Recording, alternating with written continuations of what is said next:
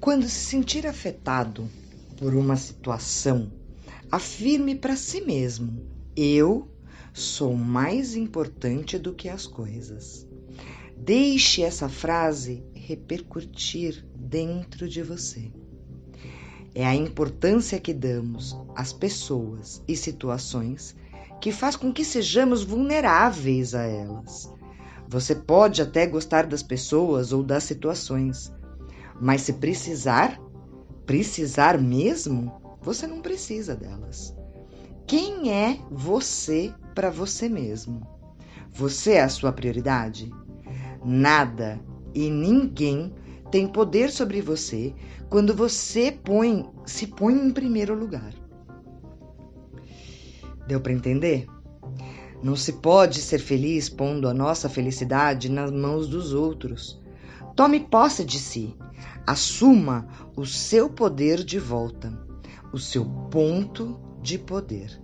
Se você não se dá apoio, reconhecimento, se você não se dá prazer, se não se reserva um tempo só para si, se você não vive em função do outro, você está, na verdade, se abandonando. E o preço disso, minha amiga, custa tão caro. Quando fazemos isso, a carência cresce e viramos cobradores.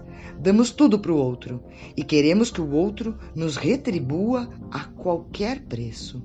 Nos tornamos chatos, nos tornamos pedintes, nos, nós nos tornamos verdadeiros vampiros. E a gente vive a esmolar a aprovação de todo mundo. Dignidade espiritual já. A dignidade espiritual, ela é construída a partir do amor que você cultiva por si mesmo.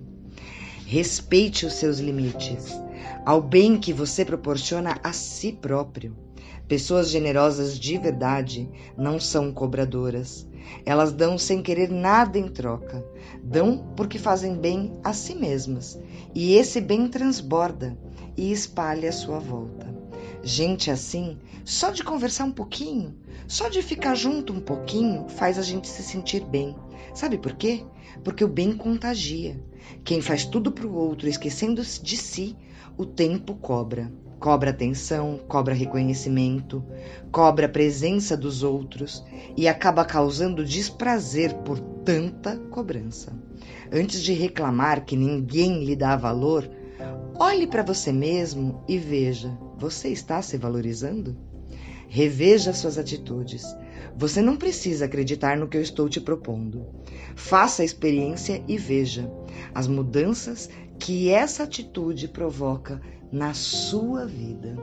Eu posso falar de carteirinha, viu, gente? Passei por isso.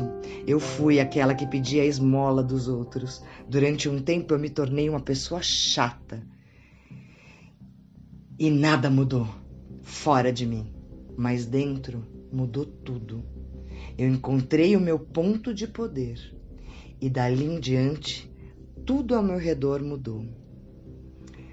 Um beijo, fiquem com Deus e bom resto de semana. Eu sou Débora Capel, biopsicóloga, professora de yoga e eu venho aqui para ajudar você a ter um pouquinho mais de poder no seu dia a dia enquanto mulher.